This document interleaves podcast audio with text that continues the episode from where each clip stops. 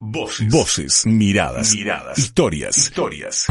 Información, reflexión y análisis. El podcast del día en infobrisa.com. Es un placer poder sumar a Brisas Online, a toda la cadena de Radio Brisas, a Diana Español.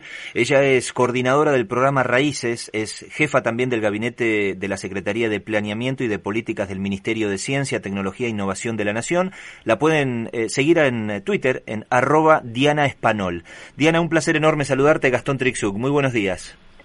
Mucho gusto, Gastón. Saludos a, vos, al equipo de la radio y a toda la audiencia. Bueno, bueno, muchas gracias. Un poco el disparador de esta charla viene de la mano de las informaciones que se vienen dando a conocer desde hace algunos días, que tiene que ver con el programa Raíces y que en principio hay mucho para, lo, para eh, desglosar, pero que logró ya la repatriación de 79 científicos y todo esto en menos de un año. ¿De qué se trata este programa?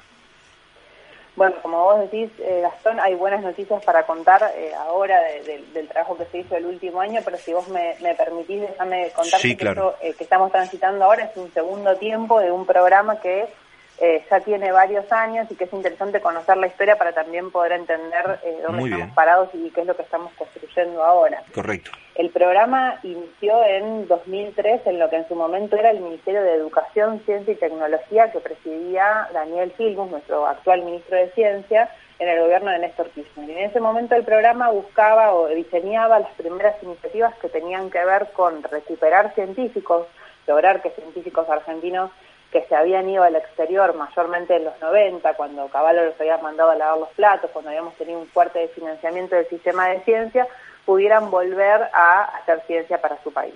Desde el 2003 hasta ahora el programa fue creciendo y algunos hitos importantes a tener en cuenta tienen que ver en el 2008, por ejemplo, con el reconocimiento del programa como política de Estado. Para el 2008 el programa ya había crecido y ya tenía varias líneas de acción, no solamente eh, las repatriaciones, sino también un fuerte trabajo de vinculación con científicos argentinos en el exterior a través de redes que tenemos en diferentes países. Y para que se den una idea, en el 2015, en diciembre de 2015, el programa había logrado repatriar a 1.300 científicos. ¿Y por qué digo yo que estamos ahora en un segundo tiempo del programa? Bueno, porque en los últimos años de, de la gestión anterior de gobierno, lamentablemente, el programa sufrió un desfinanciamiento fuerte que tuvo que ver con el financiamiento de las políticas de ciencia y tecnología, ¿no? Digo, el programa no, no fue la excepción, eh, no es que especialmente se financió el programa Raíces, sino que se desfinanciaron todas las políticas del, Ministerio de Ciencia y Tecnología, tanto es así que en 2018 el Ministerio se desjerarquizó y pasó a ser una Secretaría de Estado, y como les decía, en diciembre de 2015 habíamos llegado a repatriar 1.300 científicos, científicas, tecnólogos, tecnólogas y en 2019 tuvimos el peor año histórico del programa en el que solo se repatriaron tres científicos. Asumiendo nosotros la, gestión, empezando el, trabajo en 2020, hicimos un trabajo grande de diagnóstico para tratar de recuperar todos los logros históricos del programa y para tratar de también eh, poner en funcionamiento nuevos ejes de trabajo eh, con Diego Hurtado, que es nuestro secretario de Planeamiento y Políticas, en diciembre de 2020 relanzamos el programa y como contabas vos al inicio, en los casi ahora 12 meses de, de ese momento ahora, logramos patriar a los primeros 79 científicos en lo que decimos es el segundo tiempo de, del programa Raíces. Eh, Diana, a ver, pensando un poco también en, eh, algunas personas que nos puedan estar escuchando, que tal vez no están muy metidas en, la materia, porque lamentablemente eh, todo lo que tenga que ver con ciencia, tecnología, innovación, con científicos, no es algo que en Argentina se charle en una parada de un colectivo o en la cola de un banco. Sí, tal vez hablamos de la vida de otros que son famosos, pero no de las cosas que de verdad importan. Eh, ¿Por qué es importante repatriar científicos al país? Bueno, la mayoría de los científicos que estamos repatriando fueron científicos formados en la educación pública de Argentina. Son personas que tienen un perfil altamente calificado y que están pudiendo aportar no solamente desde la ciencia, sino también desde la tecnología a la construcción del modelo de país que necesitamos para alcanzar un nivel mayor de desarrollo y para lograr también eh, distribuciones equitativas de ingresos. Digo, tenemos que, pensar que construir ciencia y construir tecnología en la actualidad implica construir soberanía. Como vos decís, quizás no está en la agenda de todos los días, pero la pandemia en esto nos ayudó un poco a entender cómo la ciencia y la tecnología construyen soberanía, cuando por ejemplo estábamos pensando que no sabíamos si nos iban a alcanzar los respiradores, cuando estábamos eh, logrando con equipos de investigación argentinos generar los primeros test rápidos para COVID, el desarrollo de, los barbijos, el suero hiperinmune como tratamiento de COVID, eh, las vacunas ahora, digo, ahí creo que no solamente eh, se vio el valor de, de, la comunidad científica argentina, que además hay que reconocer mostró un grado de adaptabilidad enorme, pudo virar sus investigaciones a esto que eran las necesidades del momento, eh, sino que me parece que nos ayudó para que toda la comunidad en general viera la, la, importancia de la ciencia y la tecnología. Sabemos que la ciencia y la tecnología de Argentina son de mucha calidad, pero también sabemos que necesitamos poder avanzar en eh, políticas de más largo plazo. Lamentablemente, con los cambios abruptos que tenemos en Argentina en las políticas de gobierno, muchas veces lo que logramos construir queda inconcluso, queda en el medio y lo que necesitamos hacer es construir políticas a largo plazo en estos temas que son los que nos van a permitir avanzar en un modelo de desarrollo. Hay ahí dos hitos muy importantes y nuestro ministro Daniel Fimus lo, lo viene diciendo también desde, desde que asumió, ahora hace unos poquitos meses, que es necesaria la construcción de política a largo plazo y nosotros tenemos dos instrumentos de trabajo que estamos usando para eso. Por un lado, el Plan Nacional de Ciencia, Tecnología e Innovación 2030, que eh, desarrolló Diego Hurtado desde la Secretaría de Planeamiento y Políticas, que muestra cuáles son los ejes estratégicos de trabajo de acá 2030. Es un documento que no sale de un escritorio, es un documento que tiene un, un nivel de trabajo y de consenso con la comunidad científica, sobre todo, y tiene por primera vez en la historia un trabajo de consenso con las provincias, es un documento que tiene 24 agendas territoriales que fueron negociadas con las 23 provincias y la Ciudad Autónoma de Buenos Aires y que por primera vez nos muestra las prioridades y las demandas de cada uno de los territorios. Eh, y además tiene ocho, agendas nacionales que plasman cuáles son estos temas estratégicos sobre los que el Estado tiene que priorizar el financiamiento. Y por otro lado, y no menos importante, en marzo de 2021 de este año se aprobó en el Congreso de la Nación una ley que establece que de acá a 2032 va a haber un aumento progresivo del financiamiento de la función ciencia y técnica. Esto significa que el Estado está dando una señal clara, el gobierno está dando una señal clara de que no solamente establece cuáles son los temas estratégicos en ciencia, sino que compromete un escalado de financiamiento eh, que nos va a llevar a poder sostener estos temas que, se definen como estratégicos. Y yo creo que estas dos cosas también eh, son importantes cuando pensamos en la gente que está regresando a Argentina, cuando pensamos en los científicos que están retornando, que también necesitan poder volver a un país en el que se construya ciencia con, un plan de trabajo a largo plazo, digo, ¿no? Que, que puedan ver que no es solo simbólico eh, eh, posicionar a la ciencia y la tecnología en la agenda nacional. Hay una señal clara del gobierno de que esto es una prioridad de política de Estado cuando cuando se trabaja el plan, cuando se decide aprobar la ley, llevarla al Congreso y, y lograr aprobarla. Me parece que son señales claras que ayudan mucho a quienes eh, tienen ganas de, hacer ciencia por Argentina a decidirse a volver.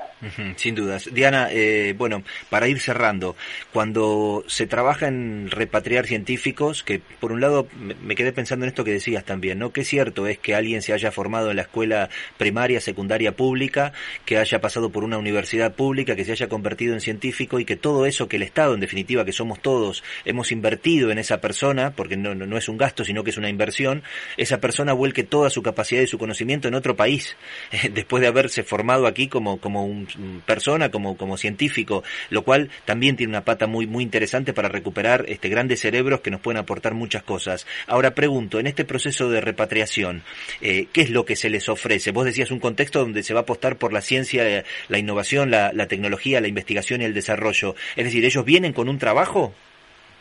Ellos vienen con un trabajo, sí hay diferentes, eh, digamos, lugares de inserción dentro de Argentina. El porcentaje mayoritario eh, que retornó en estos meses eh, ingresaron a la carrera de investigadores en CONICET, por supuesto con los concursos pertinentes, etcétera.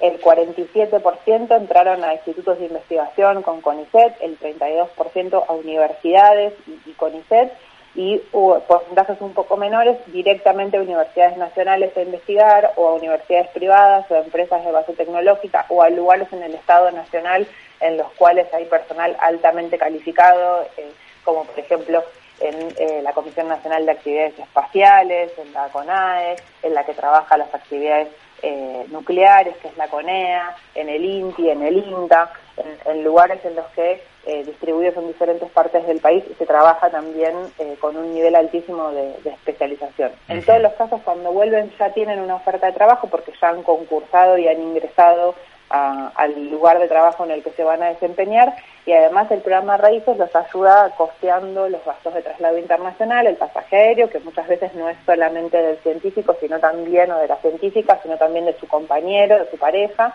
y eh, de su familia. A veces eh, tenemos algunos casos que, que, se fueron al exterior solos, pero vuelven casados y con hijos. Claro, que, claro, claro, se agrandó la familia. todo el proyecto de vida. Claro, claro. Bueno, Diana, la última, sin ánimo de, abusar de tu tiempo. ¿Hay alguna proyección que ustedes tengan de aquí a los próximos dos años que quedan por delante, digo, factible de, de cumplirse entre todas estas iniciativas que nos, nos venís contando que están llevando adelante? Bueno, mira, para, para el año que viene hay un plan de trabajo bien consolidado que tiene que ver no solamente con seguir aumentando los números de retornos, que estamos ahora con, con este número en, en lo que puede ser el promedio histórico, digamos, recuperando el promedio histórico, pero queremos seguir eh, aumentando el número. Eh, trabajamos también paralelamente con CONICET, que reabrió eh, también con, el cambio de gestión de gobierno, una convocatoria especial para aquellos científicos que están en el exterior y que quieren volver, que es una ventanilla permanente para que puedan concursar.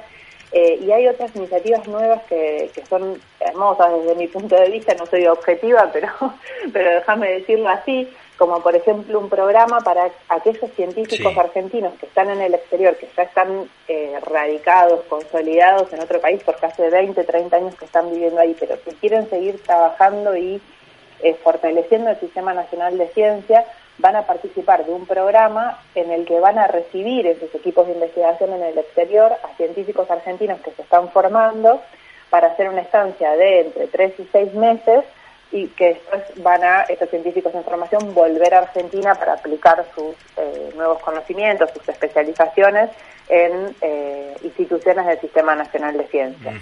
Eh, este es una, uno de los programas nuevos que vienen en el plan de trabajo del año que viene, este programa de formación, pero hay un montón de actividades que estamos haciendo con estas redes de científicos argentinos en el exterior, porque el programa Raíces tiene como dos focos aquellos científicos que se van a quedar afuera porque ya tienen un arraigo en su lugar de destino, que emigraron hace muchos años, y los científicos más jóvenes que quizás están todavía armando su, plan de vida y, podemos eh, tentarlos para volver y, quieren volver a hacer ciencia por Argentina. Los dos igualmente valiosos, digo, tanto los que nos ayudan desde el exterior como, eh, como los que logramos que, que regresen, y es un trabajo muy fuerte que se está haciendo, tanto así que este año se abrieron cuatro nuevas redes.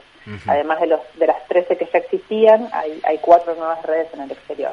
Perfecto, perfecto. Bueno, Diana, ha sido un placer conversar con vos. Este, por supuesto, dejamos la agenda abierta para seguir charlando de estas cosas que son tan importantes eh, para, para todos, para el país en general y, por seguir dándole impulso, particularmente siempre trato de hacerlo, a la educación, a la ciencia y a, bueno, todos estos temas que cambian las, las estructuras y las realidades de los países, por supuesto, con el tiempo, para lo cual también me quedo con algo que decías, hay que darle continuidad en el tiempo, ¿no? Yo siempre hablo de las políticas de gobierno y las políticas de Estado. Las políticas de gobierno vienen y se van con los distintos gobiernos, pero las políticas de Estado quedan, independientemente de a quién le, le, toque gestionar un, municipio, una provincia o el país, y claramente todo esto que estamos hablando tiene que convertirse en una política de Estado. Así que, por lo menos, este, lo vamos a seguir pidiendo y lo vamos a seguir intentando. Muchas gracias, Gastón. 100% de acuerdo con lo que decís. Es, absolutamente necesario que las políticas de ciencia y tecnología sean políticas de Estado. Muchísimas gracias, Diana. Hasta pronto. Gracias. Hasta luego. Bueno, Diana Español, ella es coordinadora del programa Raíces y jefa de gabinete de la Secretaría de Planeamiento y Políticas del Ministerio de Ciencia, Tecnología e Innovación de la Nación. Ya van a tener, por supuesto, la posibilidad de recuperar el audio o, leer la entrevista en infobrisas.com y si no, la pueden seguir a Diana a través de su red social de Twitter en arroba Diana Espanol.